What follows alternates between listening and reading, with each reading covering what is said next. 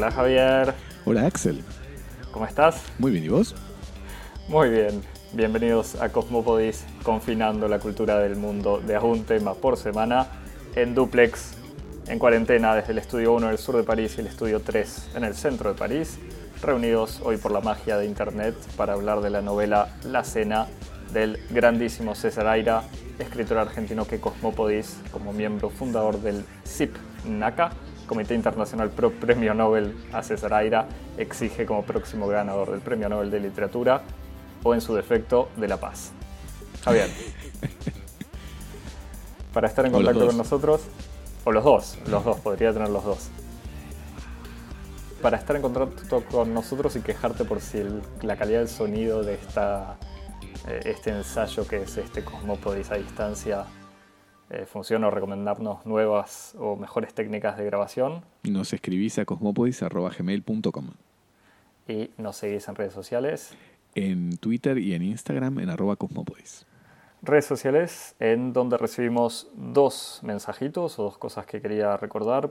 Por un lado, eh, el número 3, el próximo número de la revista de cine La Vida Útil, tiene una entrevista con Nicole Renez en la que habla del film Catastrophe, eh, película de la que habíamos hablado hace dos episodios, así que recordamos eso, pues creo que se puede comprar eh, con anticipación, veremos con el contexto actual cómo funciona el envío y eso, pero les deseamos eh, lo mejor y tenemos ganas de leer la entrevista que habla de más cosas además del film Catastrophe.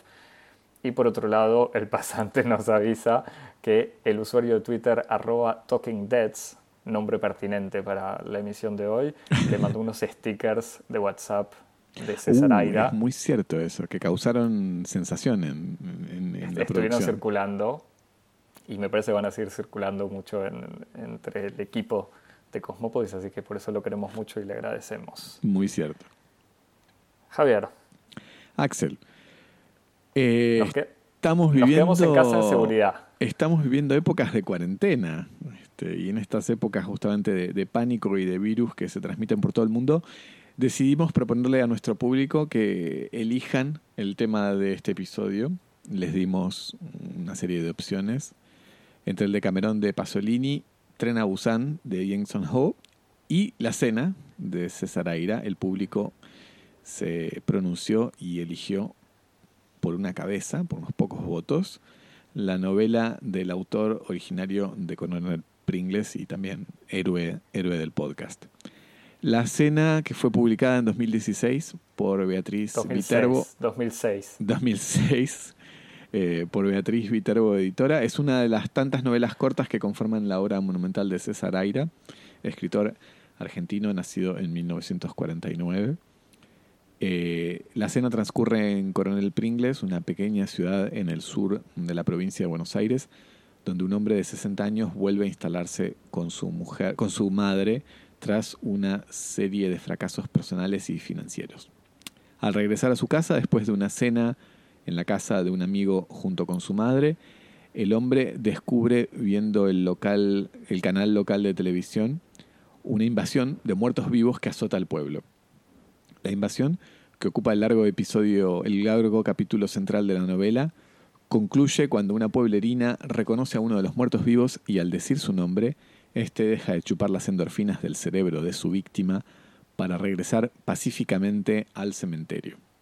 La novela concluye con un tercer capítulo en el que se sugiere que el narrador confundió alguna película de clase B con la realidad.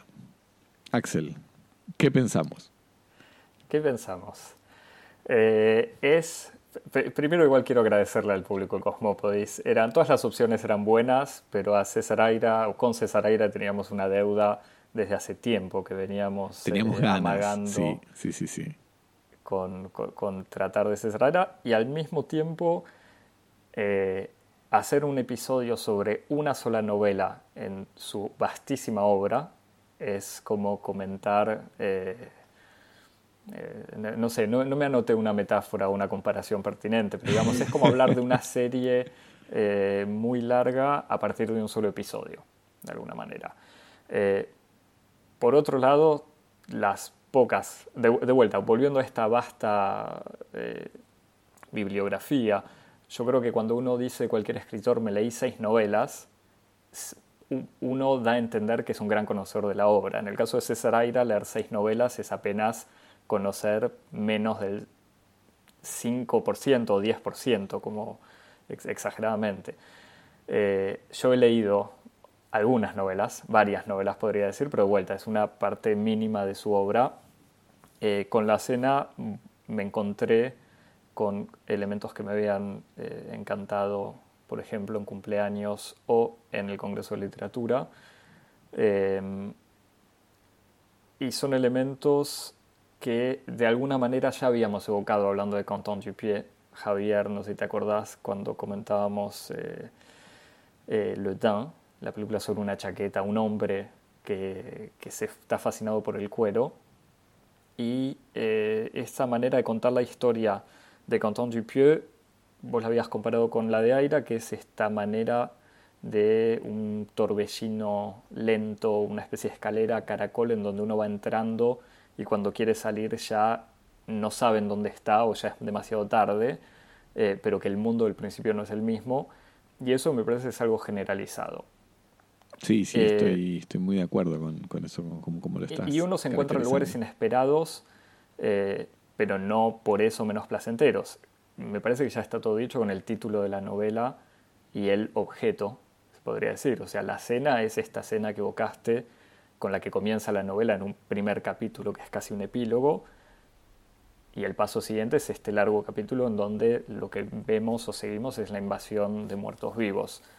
Em, no sé si decirte ya mismo qué elementos me gustaron o qué cosa que los múltiples elementos que, que fascinan. Me parece que uno de los detalles más eh, marcantes, sobre todo del epílogo, del epílogo, el primer capítulo en realidad, es esta especie de literatura de la digresión, que es como que todos los elementos dan lugar a una explicación, a una descripción eh, que no es estas descripciones pesadas del siglo XIX, sino es una especie de descripción, eh, ¿cómo decirlo? metódica de cómo un eh, personaje o, el autor o el narrador en general, que muchas veces coincide en varios elementos biográficos con eh, el autor, eh, entiende las cosas, digamos. Entonces no va a hablar de una mesa por la forma y el color de la mesa, sino los elementos en los que esa mesa eh, le recuerdan otras cosas o de cómo fue quizás construida esa mesa, cómo llegó, qué cosas, eh, qué elementos tiene encima o pudo tener encima y así se va generando esta digresión permanente, eh, lo que parece ser una digresión permanente. Eso es uno de los elementos. Decime vos, Javi, que te No, y, que es cierto que, como, como vos decís, es, esa especie de ritmo en donde da la sensación de que una frase sigue a la, otra, como, como, un paso sigue otro paso en una marcha, ¿no? Este, en las, novelas de César Aira eh, es mucho menos importante lo que se cuenta que un cierto ritmo de cómo se cuentan las cosas. Y me parece que la cena es un buen ejemplo, en donde cómo se van encadenando. Aunque en la escena hay algunas como una especie de planificación temática que a veces uno no siente en otras, en otras novelas. Hay, hay otras novelas de Aira donde uno siente que realmente eh, las está escribiendo línea en línea, que las escribe linealmente, donde empieza en la primera página y termina en la última. Hay algunos elementos en la escena que te hace sentir que hay como una especie de planificación estructural o incluso una reorganización retroactiva del relato para, para, anticipar elementos muy importantes de la trama en las primeras páginas, que te hace sentir que, que no obedece a este principio de producción así lineal, sin montaje. Pero lo que sí da esa sensación como de flujo y de, direccionalidad, como que la, novela avanza fatalmente hacia adelante, es esa especie de ritmo que le da eh, el comentario de un narrador que es esa voz al mismo tiempo indolente, fría, sin ninguna afección y animada por algo que habíamos comentado en una conversación previa, que es una especie de inteligencia zen, ¿no? como una especie de, gran, este, gran inteligencia muy profunda, muy aguda, pero sin ningún tipo de... Una, es una inteligencia que es carente de toda histeria, que no tiene ninguna voluntad de hacerse no tiene ninguna voluntad de lucimiento, simplemente es una especie de, inteligencia eh, sabia, eh, indolente, sin ningún patos, que va recorriendo el, mundo de, su ficción o de sus propias, este, las experiencias de los sujetos que encarnan esa inteligencia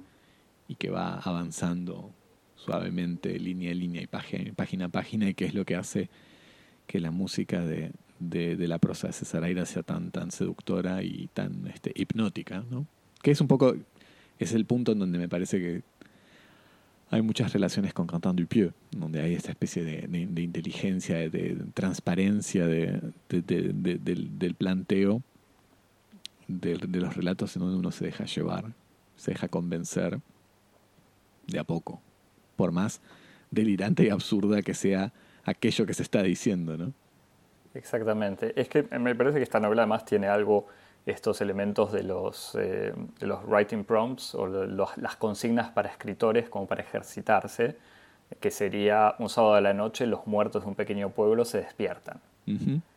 Y ahí que el escritor empiece a, a, escribir para entrenar, entre comillas. Me parece que acá justamente no es solo un ejercicio de estilo, o que por qué a partir de ese ejercicio, me parece que esto no es solo un ejercicio de estilo, eh, y creo que hay dos razones. Primero, porque, como decíamos, el estilo sigue siendo el de Aira. O sea, no importa que sea eh, un experimento fallido de clonación de Carlos Fuentes, como en el Congreso de Literatura, no, creo, no, es, no importa que sea la reflexión sobre un hombre que cumple 50 años, eh, o que sean estos muertos vivos que, que aparecen en Coronel Pringles, es este estilo, una escritura que es absolutamente eh, precisa, con un vocabulario muy, muy rico y que me parece que no abunda, eh, o que no abunda, eso no lo sé, pero digo que es una literatura con un tono simple, pero no por eso eh, eh, pobre en, en, un uso preciso del vocabulario y al mismo tiempo no es necesariamente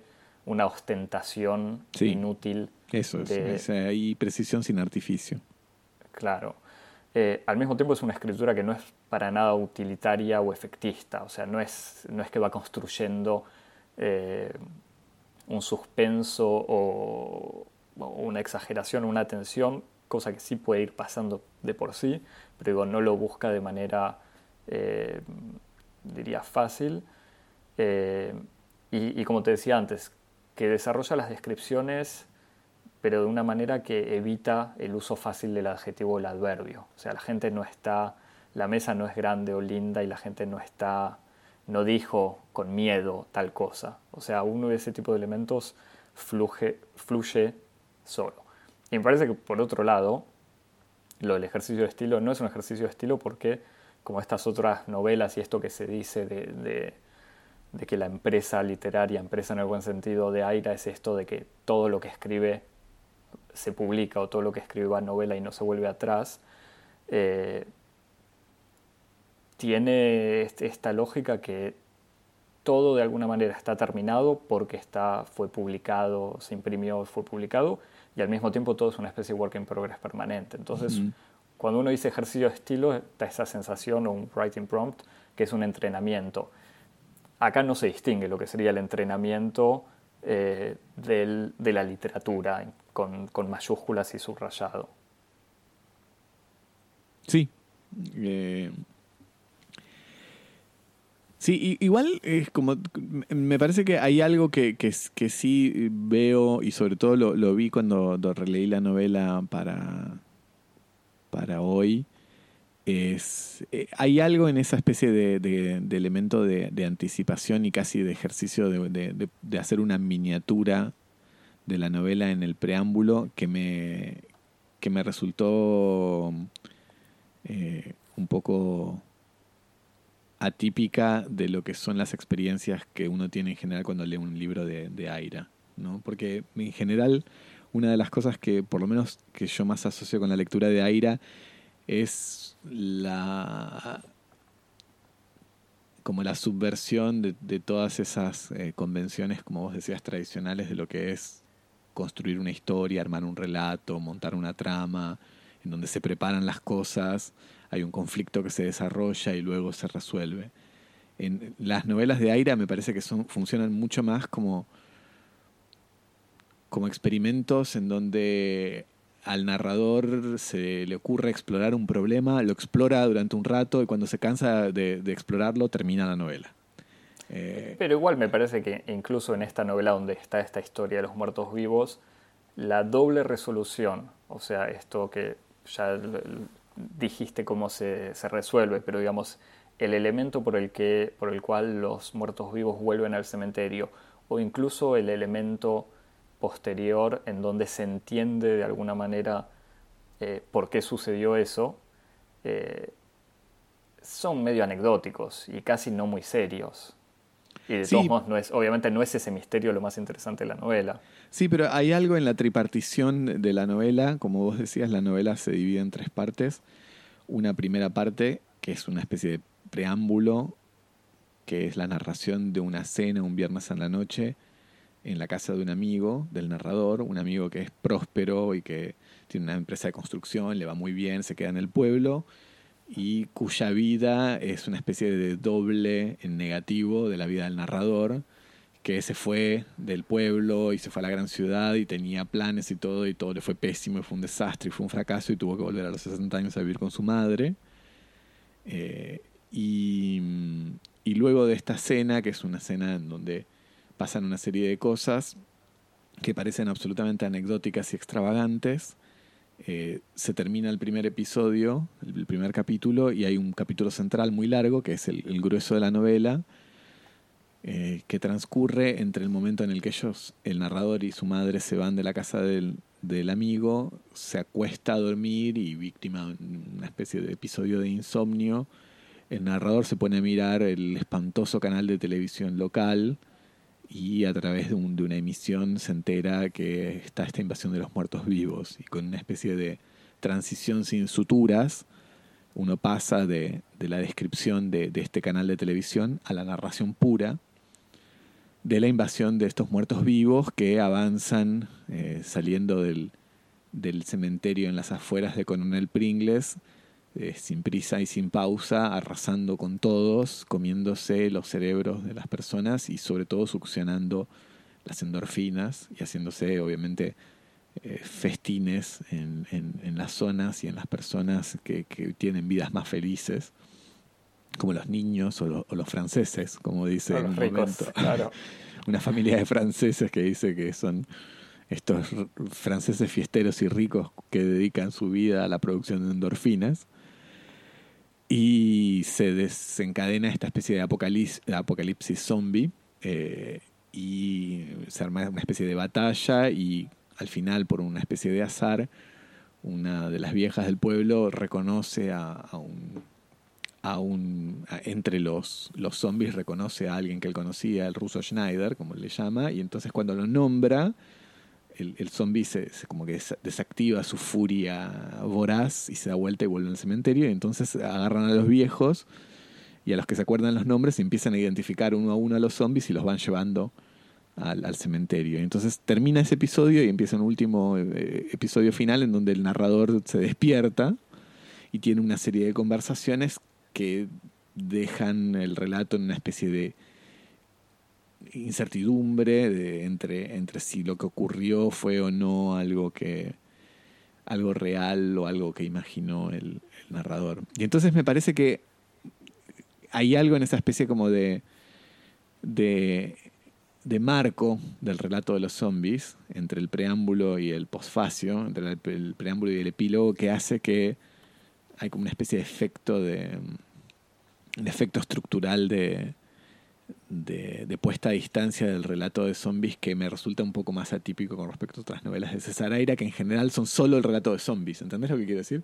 está más integrado. Exacto, es como solo estás en, en, la novela de zombie, no estás en esa especie como de, de, marco eh, que pone en duda la verosimilitud de los acontecimientos. Sobre todo pienso al, al, comienzo cuando volví a leer la, la novela y, y hay toda una serie de acontecimientos que transcurren en el preámbulo, en la escena de, la cena, en donde eh, se señalan una serie de cosas, ¿no? Por ejemplo, la pasión del amigo del narrador por coleccionar miniaturas y autómatas, mm. eh, que son esas, especies de simulaciones, simulacros grotescos de la vida, pero sin sentido, que es como una especie de instanciación, de anticipación de lo que es la vida del zombie, que incluso dentro del episodio zombie está eh, un personaje que es el médico de la policía que describe la vida del zombie como una vida de simulacro de la vida después de la vida.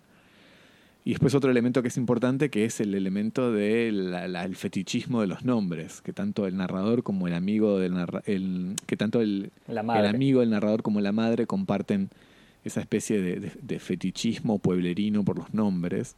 Fetichismo que va al punto tal de no ser sinónimo con la memoria, que eso es lo interesante, sino que dice Aira, son, son eh, las personas que, que, recuerdan perfectamente los nombres, no necesariamente recuerdan los elementos causales, recuerdan las historias, cómo se desarrollan, lo único que recuerdan es el nombre.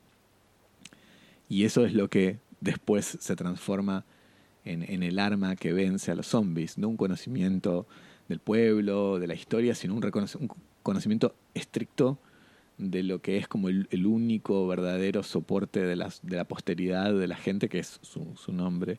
Y entonces hay como una especie de, anticipación temática de, la fábula en el preámbulo que me resultó un poco, un poco más este, especial de, de otras de las novelas de Aira, en esta especie de aventura que uno podría llamar mi experiencia de la lectura de César Aira, porque es como lo lindo de, la, de como vos decías antes, lo lindo de leer novelas de César Aira es que es como ese tipo de, de, actividades que uno hace en la vida que son tan familiares que uno deja de contar cuántas veces las hizo. Este, las novelas de César Aira son como... Y, que siempre puede seguir haciendo. Exactamente. Porque, uno siempre, porque Aira sigue publicando. Y, que uno desea exactamente que siempre ocurra de un modo continuo. Eh, y, por eso me, me, resultó como una especie de, de, singularidad en esa especie de, larga este, práctica de las novelas de César Aira y que además me hizo acordar en otro orden de cosas eh, a la película esta, ¿cómo se llama? Axel. Shaun of the Dead. Shaun of the Dead. de eh, Edgar Wright. De Edgar Wright, en donde justamente uno de los procedimientos eh, de, la, de, las, de todas las películas, creo, que son, que son películas que son en ciertos... Trilogía. Exacto, que son películas que a su vez son ejercicios de estilo sobre géneros en donde él se divierte anticipando el contenido completo de la trama en una de las primeras escenas y que después lo despliega de todos modos. Entonces me pareció que había algo de, ese tipo, de ese orden como de, de crítica y de desafío de las convenciones del relato, ¿no? Sí, sí, sí, me, parece graciosa la comparación, porque en el fondo algo que quizás no aclaramos, la novela, o por lo menos a mí me pareció, es eh, muy graciosa Digamos, tiene, hay un humor en, este, este, en esta seriedad del estilo eh, que es extremadamente atractivo. O sea, todo está tomado o contado con, con, el mismo nivel de seriedad, con el mismo tono, lo que genera un efecto humorístico eh, permanente, eh, pero casi inquietante. O sea, este narrador que, que cuenta, que describe cómo los muertos vivos le chupan el cerebro a unos niños o, alguien dice, ah, qué mala decisión porque al final eh, murieron todos, o, digamos, cosas así. Incluso estaba comentando la novela con, con alguien en francés, porque yo me estaba, la estaba leyendo y me reía. es, lo que es exactamente lo que te iba a decir. Es ese tipo de novelas que uno lee solo y se ríe. Exactamente, pero que si alguien te dice por qué lo, en francés, te dicen por qué te reís y querés explicar de qué te reís traduciendo rápidamente una frase no podés. Porque las frases son largas, son complejas. Y porque uno no se ríe de un chiste. Se ríe Exactamente, por eso la situación. un argumento. Y, la situación en sí no es graciosa, sino toda esta manera de, de, contar. Incluso mientras la leía yo iba tomando notas, iba sacando citas y llegó un punto que dejé de hacerlo porque hay un montón de elementos en donde, en donde se ve eso y no sé si una cita sacada de contexto eh, tiene el mismo tono humorístico, pero te agarro una que es una de las primeras en la, mitad de la novela que agarré. Dice, los amigos abandonaban a los amigos, los hijos a los padres, los maridos a las esposas. No todos. Sobreponiéndose al terror, algunos retrocedían en auxilio de un ser querido. En esos casos, en lugar de una víctima, había dos. Entonces, ese tono, y así muchas otras, eh, Bueno, si vamos, a, si vamos a empezar en la guerra de las citas, comencemos. Por favor, Javier. No, pero digo, pero sí sin buscar efecto, a eso voy. No, pero es, lo, lindo, lo, lindo de, charlar sobre de libros que uno, sobre todo los libros que a uno le gustan, es que uno está muy tentado por leer fragmentos y como las pocas veces que hablamos de libros, me parece que nos, nos libramos un poco a este ejercicio, que es un ejercicio muy placentero, me voy a permitir leerte, leernos el fragmento justamente de la revelación, de cómo es el método para, para perseguir a los zombies, que es un fragmento muy divertido. Entonces está la última línea de defensa, los zombies están los zombies que, entre paréntesis, en ningún momento de la, de la novela son llamados zombies, son llamados los muertos vivos, los cadáveres, los esperpentos, hay toda una especie de maravilloso eh, abanico de, sinónimos y de perífrasis para hablar de, de, los zombies y de cómo se mueven. Los zombies están entrando en las últimas líneas de defensa en el centro de Pringles y entonces cuando parece que la derrota final es inminente, ocurre este episodio y dice así. Entonces lo reconoció, le vino del fondo de sí misma, independiente de todo proceso mental, le vino el sedimento de la vida pringlense, de la erudición de los años y el interés apasionado por la vida del prójimo, que en los pueblos equivale a la vida misma. Lo que le vino fue el nombre. El ruso Schneider. Sonó en un intervalo de silencio, resonó en todo el salón. Algunos miraron. El cadáver que era efectivamente el del inmigrante alemán Kurt Alfred Schneider, fallecido 15 años atrás, detuvo su movimiento, desdeñando gesto inédito, a una presa inerme, le dio la espalda e inició una tranquila marcha hacia la salida. Lo que sucedió a continuación fue muy rápido, como siempre es rápido, instantáneo, el darse cuenta de algo obvio que a todos se les ha, pasado por alto. Era como si abrieran los ojos y los vieran por primera vez eran fulano y mengano, y el padre de tal, y la que dejó viudo a cual, era la de Sutano, que había muerto tan joven, y el nombre era la clave mágica e infalible del desistimiento. Lo oían y se marchaban, abandonaban el ansia, no era necesario gritárselo, lo oían de todos modos. Parecían estar atentos al sonido que les correspondía. Más aún, parecían haber estado atentos todo el tiempo, e intrigados que nadie se los decía. Muy pronto ya estaban bajando todos por la escalera, seguidos por los que gritaban los nombres, no era necesario, pero igual los gritaban, repitiéndolos, por si acaso, aunque con una sola vez bastaba. Y en la calle los invitados a la fiesta, envalentonados, se fueron en todas las direcciones en busca de más, huertos, de más muertos vivos, que no faltaban, para enfrentarlos decididamente, reconocerlos y nombrarlos. La noticia voló, los pringlenses salieron de abajo de las camas y ahora eran ellos los que salían de cacería, sin piedras, ni palos, ni escopetas, armados solos con su conocimiento de las viejas familias y de sus pérdidas. Me, gusta. Igual me parece que tendríamos que haber contado un poco más el horror de los zombies, Javi, así que me voy a permitir. Esto, estamos redoblando la apuesta, comentando la gente encerrada en las casas. Dice, las puertas se abrían y se les presentaban eh, los espantajos chorreantes, los seres de las tinieblas que no le temían a la luz, con el sorbete de platino.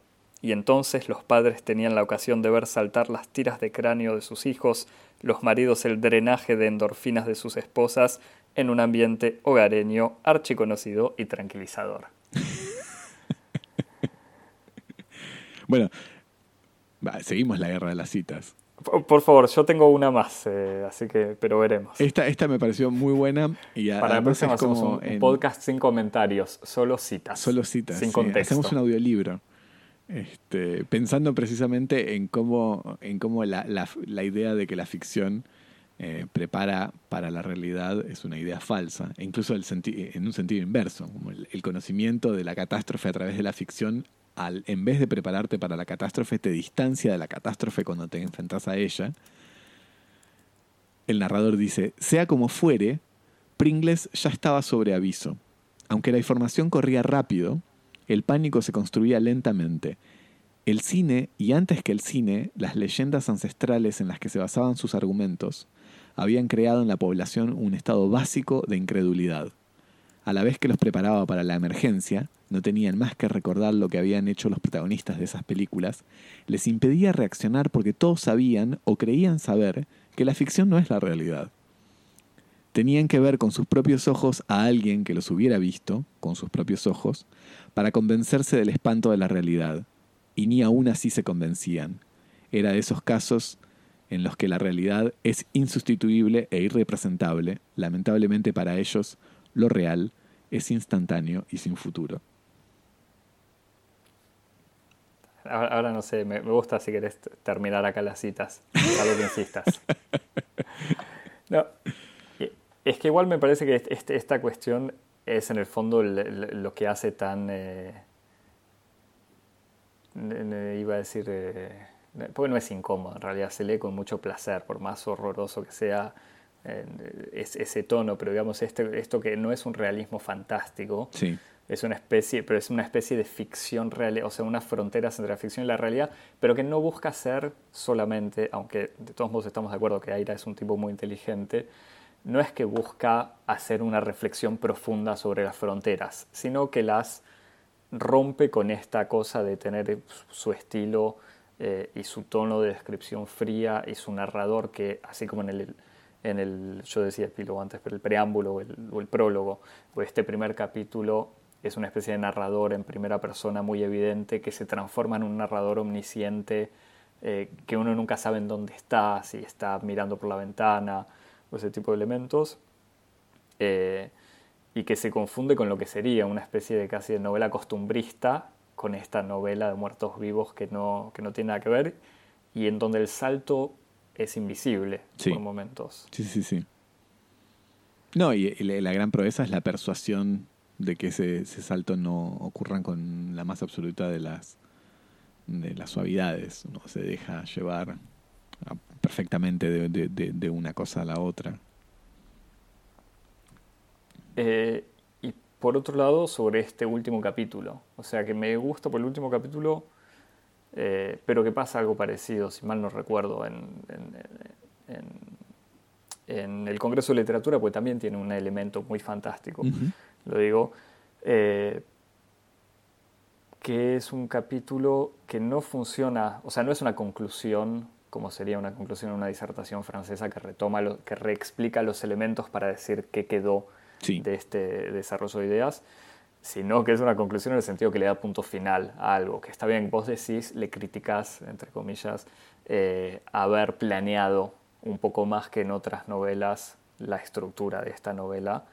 Em, pero digamos, a mí me parece que esta explicación, como decíamos antes, es en el fondo poco importante. O sea, que, que sea el tema de los nombres o sobre todo la explicación final de por qué ocurrió esta invasión de muertos vivos en Coronel Pringles y me parece que no, no busca, eh, aun cuando en varias veces sus novelas se terminan con algo así como una reflexión personal, si se puede hablar de algo personal en sus novelas o, si se puede identificar algo más personal que otro elemento, pero me parece que se termina como una especie de mini reflexión, pero que no es una especie de mensaje de moraleja global. En cumpleaños pasa lo mismo, cumpleaños también termina con una especie de reflexión personal sobre la escritura, pero que está dicha de manera tan explícita y tan directa como todo lo otro, que no, como que pierde, me parece, esa dimensión de ahora hablo yo, aira intelectual, escritor, digamos. Sí, es cierto eso.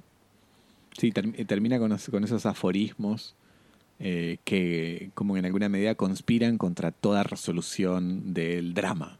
Como en vez uno está esperando con, esa este, pedagogía del relato que algo se resuelva y de repente, como vos decís, casi como si fuera la, voz de un coro en una, obra de teatro, eh, el relato pasa a esa especie de voz que lanza una especie de gran aforismo final sobre la naturaleza vacua de un relato una cosa así y termina ahí.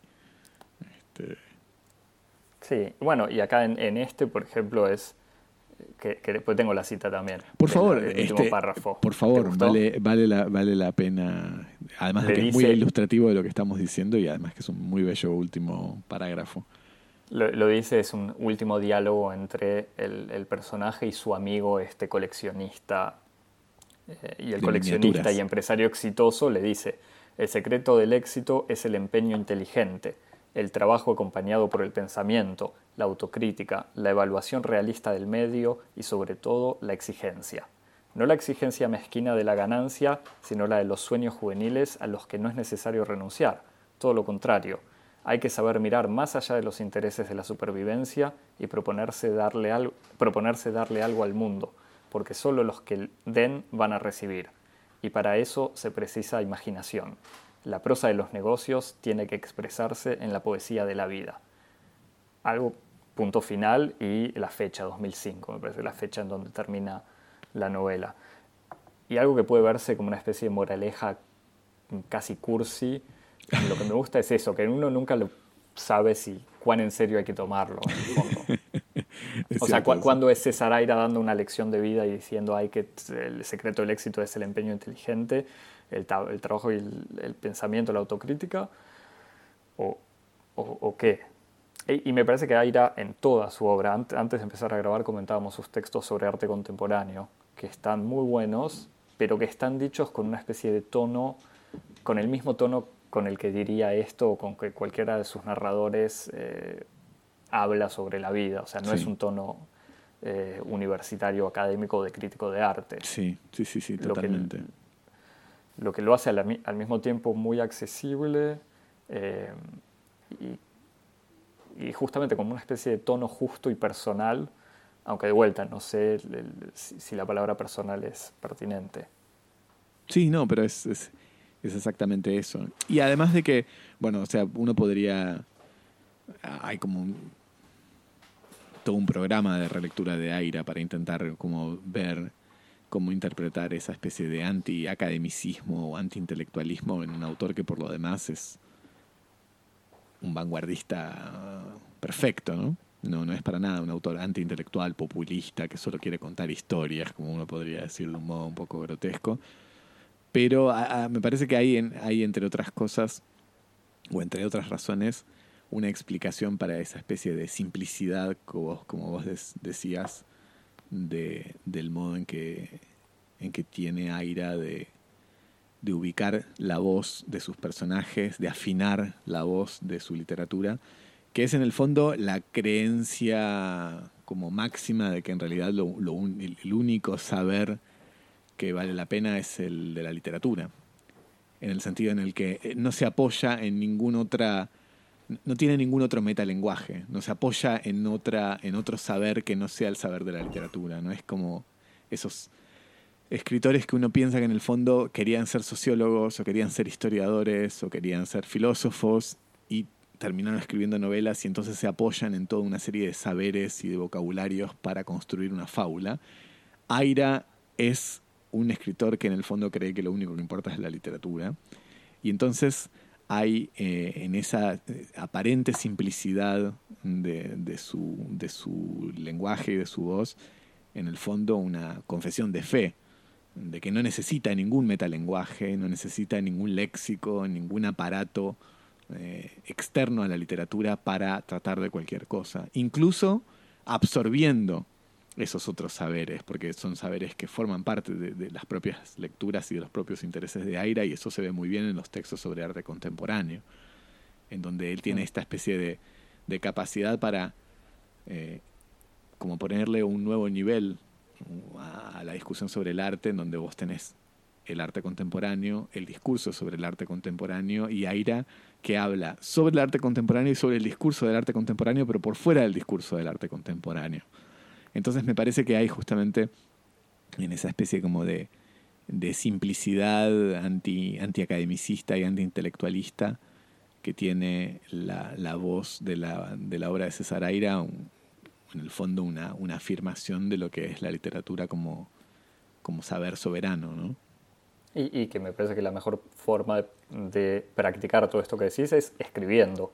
Y por eso esa especie de obra permanente. Absolutamente, claro, exacto es, es alguien que justamente tiene, tiene esa especie de, de fe absoluta en la literatura que, que la practica de un modo tan este, sistemático y, y, con esa, incluso con esa especie de, voluntad viralizante, ¿no? Como de ocupar distintas editoriales, publicar en todos lados, publicar varios, hacer varios temas, distintos registros, este, como si hubiera que ocupar un espacio, ¿no? Como si hubiera que ir colonizando distintas regiones este, que habían sido, eh, que estaban disponibles y que hay que colonizarlas con, con, esa literatura. es que un poco como estos muertos vivos. O sea, en un momento dice estos muertos vivos que caminan para adelante sin, sin mirar atrás y, es eso, es un poco que, me gustó porque no es, eh, uno a veces busca en este tipo de, de, literatura fantástica la metáfora o la parábola y, no, no es eso tampoco, por más de que estén estos elementos que uno pueda decir, bueno, la cuestión del nombre, la memoria, pero va siempre no solamente más allá, sino va para muchas direcciones al mismo tiempo, como para que se pueda entender o, o explicar o identificar. Sí, que también es, eso también lo que me hace, me hace pensar mucho en, en Contant Dupieux, para volver a lo que decíamos al principio, que es como hay elementos que te permiten hacer una lectura así metafórica o alegórica de sus, de sus novelas, pero no es eso lo importante.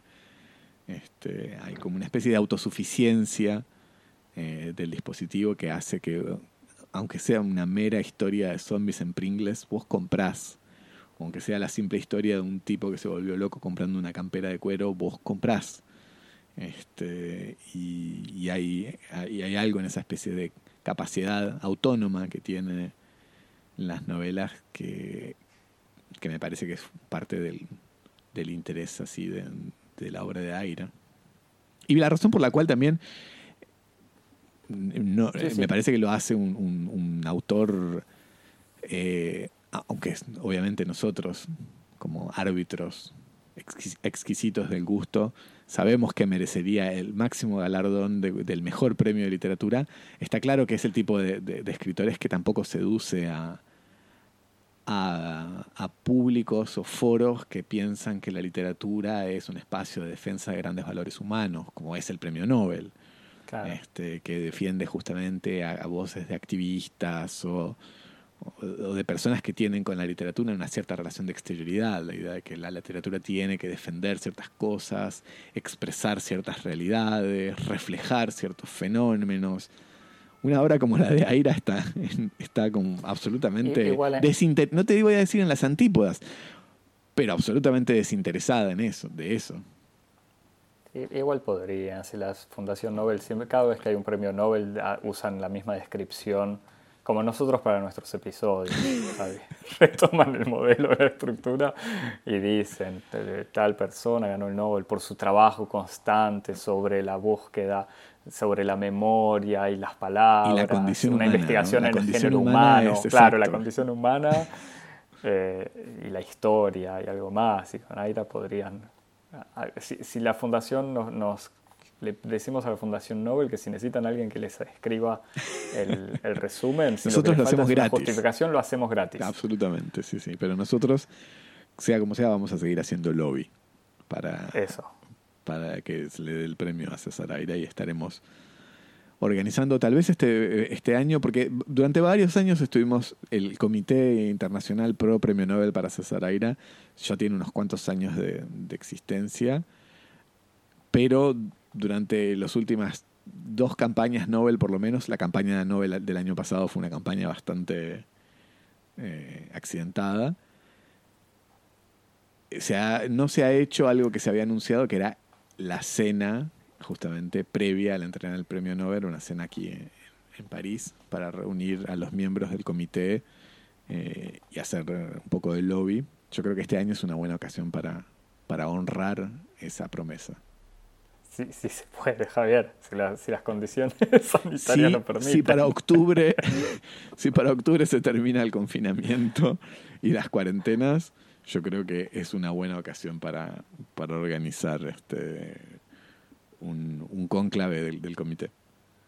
Bueno, ¿tenés cosas para algo para recomendar o algo para terminar? ¿Algo de la obra de Aira? Bueno, recomiendo, bueno, recomiendo el, un libro muy lindo difícil de conseguir, pero que se consigue por ahí, que es el curso que César Aira dio en el Centro Cultural Roja sobre copy, este, que es un excelente una excelente ventana abierta al modo de que tiene César Aira de pensar la, la literatura, así que muy, muy recomendable. Y después otra cosa que nada que ver, si Axel me lo permitís, Por favor. en tiempos de locura y de, de- preocupación mediática, de incertidumbre sobre, sobre los saberes médicos, me, me acordé de, un- de una película que bastante de hace unos cuantos, unos cuantos años que anda dando vuelta por ahí en YouTube, que es el mockumentary de Carlos Sorín, La Era del Ñandú. Eh, con guion de, de Alan Pauls, Alan Pauls. Eh, que cuenta el, ascenso, eh, el clímax y la decadencia en una Buenos Aires de los años 60 de- del furor de una droga extraída de la hipófisis del ñandú que permitiría el retraso de los efectos del envejecimiento y acaso la inmortalidad. Es eh, un documental que es muy, muy divertido para verlo, me parece, en nuestros, en nuestros días de, de confinamiento. Bueno. Eh, yo tengo, sabes que yo esta vez hice la tarea, pues nosotros habíamos hablado de una película de zombies, de la de Jim Jarmusch, Exactamente. en T02E35, Días de Resurrección. Hice la tarea al buscar el título y sobre todo porque aquella vez me parece que no tenía nada para recomendar, que a todo esto, leyendo a Aira, me, todas las cosas que no me habían excitado de esa película, me, ya, ya me las olvidé. O sea, ya pero bueno, pero esta vez tenía anotado así para recomendar dos cosas de zombies. Ya nombraste Shaun of the Dead de Edgar Wright, que Ujú. la había, se la volví a ver eh, hace poco y tiene, hace pocos dos meses, eh, y tiene algunos elementos quizás que envejecen mal y un montón de elementos que son absolutamente excelentes. Ah, mira vos. Eh, y después me acuerdo toda la trilogía esta, la Corneto, la trilogía Corneto como le dicen. Eh, y después me acuerdo de una recomendación que vos eh, también habrás recibido hace tiempo por un, un querido amigo del pod, Manuel, que estará encerrado en, en Bruselas. que iba a venir no a en qué- visitarnos, pero al en- final no va a poder pero ser. lo tuvimos que, que anular. Eh, Soy leyenda, no la película Sí. con Will Smith, pero la novela que yo compré y tengo en mi biblioteca. ¿La leíste? Está muy leí. buena. Nunca la leí, pero me acuerdo de esta historia del final que en la película eh, modificaron. En la película creo que Will Smith consigue la cura y se sacrifica para salvar a la humanidad, cuando en la novela, en realidad, el héroe eh, de la novela termina eh, siendo considerado como un genocida de zombies y termina muriendo, me parece, o siendo, no sé si es ejecutado o se suicida en el momento que va a ser juzgado por sus crímenes antivampiros. Eh, siempre me parece una buena ocasión de explicar ese final mucho más interesante que el, que el de Will Smith salvando a la humanidad. Eh, eso es todo, me parece, Javier. Parece para- buenísimo, como para Re- terminar esta, esta semana de, de cuarentena. Exacto. Esta, sí, terminando primera. semana la primera. Eso. Eh, ya veremos. También pido disculpas eh, a los oyentes si hay problemas de sonido, pero Vamos a ver cómo veremos. sale este Vamos a experimento. descubrir cómo sale este primer episodio y viendo si podemos poner en si, si funciona, ya salimos a hacer podcast todos los días. Todos los días, ses- sesiones en vivo, este, hasta que Inventamos entremos en... podcast de lo que sea, lecturas de aire. Yo creo que lo de las citas es más citas fuera de contexto. No, no leer, no un audiolibro, sino solo leer párrafos cosas, claro, elegidos. sí, o de libros así al azar. También.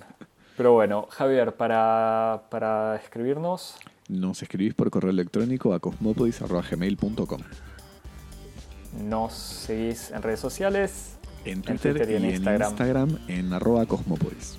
y nos escuchás en cualquier plataforma de podcast. En todas. Puede ser esta misma, te suscribís, nos pones cinco estrellas, pulgarcitos o lo que prefieras. Y compartís, comentás en todas las redes sociales y a tus amigos y aprovechan para escuchar todos los capítulos durante esta Todos. cuarentena. Ya no, no sé cuántos hay, pero casi debemos no veas, cerca de los 100. no veas esa película que querías ver, escuchá nuestro podcast. No leas ¿Para ese qué? libro que querías leer. Eso. No le hagas caso a los que dicen que es la ocasión de ver todo Bergman. No, escucha Cosmopodis. Javier, Nos vemos Hasta la semana que la viene. semana que viene. chao. Chau.